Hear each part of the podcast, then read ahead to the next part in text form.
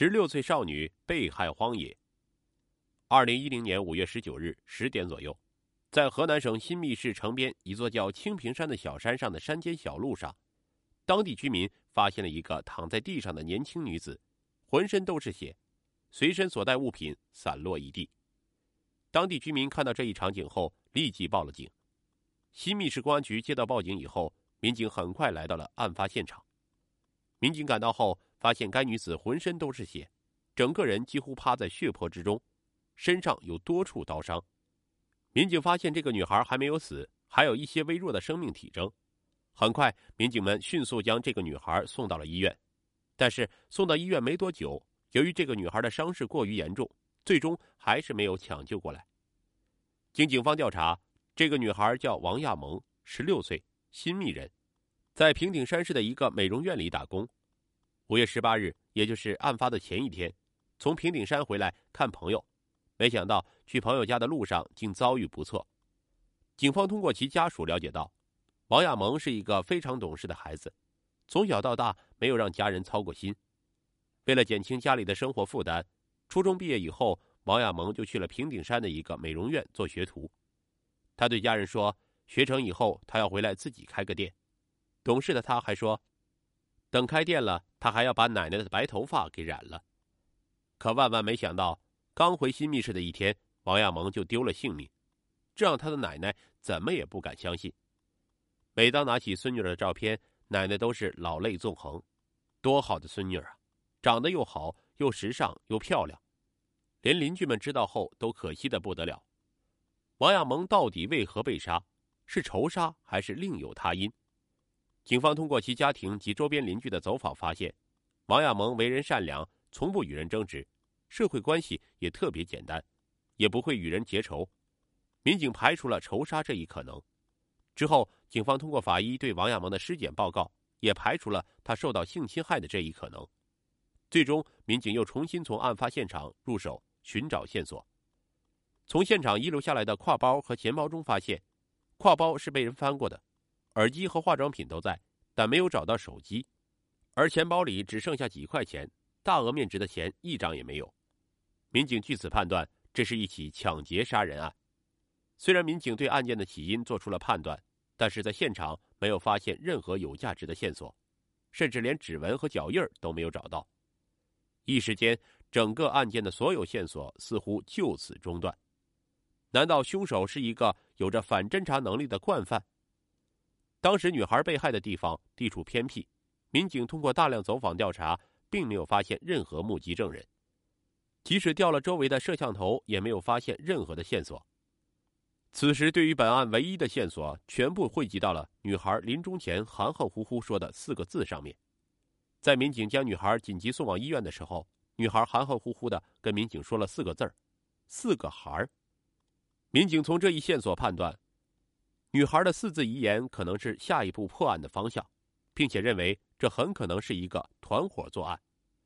民警随即对这一线索进行了调查，他们走访了大量的当地居民，案发当天是否看到四个孩出现在周围？但是遗憾的是，经过民警的大量走访，并没有找到关于四个孩的任何线索。随即，警方又对案发地附近所有监控里的两百多个小时的录像内容再次复盘。试图从中找到有效的线索。民警们反反复复、一秒一秒的看，不放过任何一个细节，但最终也是没有找出关于四个孩的任何线索。随后，警方又根据四个孩上山可能乘坐交通工具为判断，再次对案发前后的所有监控录像进行了仔细的观看。这次观看录像，终于发现了一个重要的线索：一辆灰色的面包车进入到了民警的视线当中。这辆灰色的面包车在案发前上了山，在案发后又下了山，具有重大嫌疑。莫非四个孩儿就坐在这辆面包车上吗？警方的情绪一下子从低落转为兴奋，接下来的时间就是全力找到这辆灰色的面包车。但找到这辆面包车之后，民警们的情绪又随之转为低落。原来当天这辆面包车只是到附近的学校去接人了，接完人之后就急急忙忙的回家了。根本就不存在作案的时间。好不容易找到的线索就这样被迫中断了。民警们的情绪又变得低落起来，显得非常的泄气。距离女孩被害已经过去了半个多月的时间，案情却没有一点进展，家属急，当地百姓急，公安干警们更急。为了破案，民警们死死盯住监控录像，没日没夜的寻找着有效的线索，每一辆车、每一个人、每一个交通路口都不放过丝毫。功夫不负有心人，民警们终于在监控录像又发现了一条重要的线索。屏幕上的一个黑点引起了民警们的注意。这个黑点在屏幕上几乎看不到，但还是被老刑警们看到了。通过放大镜查看，屏幕里远处的这个黑点就是被害人王亚萌。在这里，真的不得不佩服这些民警们敏锐的眼力。通过录像，民警发现，在案发前，王亚萌坐上了一辆绿色的出租车，然后赶往事发地。在民警们看来，一条重要的线索再次出现。他们判断。找到这辆绿色的出租车，可能就是侦破此案的重要突破口。民警们甚至大胆推断，王亚萌会不会就是在出租车上被害，然后又被带到案发地的？如今一切只有找到那辆绿色的出租车，事情才能见分晓。很快，警方就找到了这辆绿色的出租车。据司机反映，当天他确实拉了一个女孩，但是因为路不好走，司机并没有上山，而是到了山脚下就让女孩下了车。出租车司机还说，当时他离开的时候，并没有发现什么可疑的人在现场。出租车司机的嫌疑被排除了，民警们好不容易找到的线索再次中断，这让民警们的情绪再次陷入低潮。距离案发已经一个多月了，多条被认为有价值的线索都被一一排除了，监控录像也不知被翻看了多少遍。案情一波三折，民警们的情绪也是从高潮到低落。从低落到高潮，再从高潮到低落，但案情始终没有任何的进展。辛辛苦苦一个多月，没有找到任何突破口，一切都在原地踏步。此时，家属的情绪也相当激动，他们认为，如果警察破不了案，他们就自己找人解决。这一句话反映的亲属们迫切希望警察能够替他们伸冤，赶紧破案的急切心理，同时也给办案民警们带来了压力。一个多月的时间，案情竟然没有一点进展，让他们也感觉到很窝囊。此时，民警们决定再一次从女孩的临终遗言入手，重新梳理案情。因为女孩的临终遗言肯定是在告诉大家凶手的一些信息，这一点非常重要。但对于办案民警来说，对于女孩的临终遗言，很可能在先前他们就理解错了。对于四个孩儿，办案民警再次展开了讨论。有些民警认为，按照当地的方言，意思是四个年轻人一块儿的作案。但是新密方言有一个特点，就是“四”和“是”不分，也就是平舌音和翘舌音不分。那么，女孩的临终遗言会不会有另外一种可能，就是他说的是“是一个孩儿”？通过民警们激烈的讨论，案情似乎找到了突破口，那就是作案的不是四个年轻人，而是一个年轻人。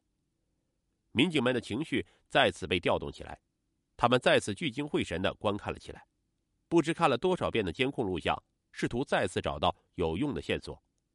这一次观看的目的很明确，就是在找一找在案发前后有没有单独上山的年轻人。经过一遍又一遍的观看，民警们不放过任何一个人，终于有了发现：一个穿着蓝色牛仔裤的平头青年走进了民警们的视野。此人在监控画面上显得十分悠闲自在，这与匆忙的路人对比起来显得十分不和谐，并且他的上山时间与案发时间高度吻合。办案民警凭着经验认为此人有重大嫌疑，此人的出现再次让办案民警们兴奋了起来。他们判断，此人即使不是犯罪嫌疑人，也是目击证人。如今民警们要做的事就是找到这个平头青年。民警们迅速将此人的画面做成照片，在新密市的范围内一点一点的排查，但是经过多天的排查，却没有发现此人的任何踪影。为了找到此人，新密市公安局决定在全省范围内通过悬赏的方式寻找此人。一时间，街头巷尾、报纸报刊、电视屏幕全都是寻找平头男子的信息。信息散出去之后，在接下来的一个月的时间里，公安局的举报热线。基本就没有停过，期间他们接到了上千个举报电话，但是经民警的排查和分别，所有的举报信息全部被排除掉，似乎一切线索又将中断。三个多月的时间，难道努力又将白费？而就在这时，警方又接到了一个举报电话。举报中反映的这个平头男孩，很像是家住郑州的一个人。这条信息让办案民警非常的重视，他们抱着不放过任何一条线索的思想，紧急来到郑州市。而结果又将如何呢？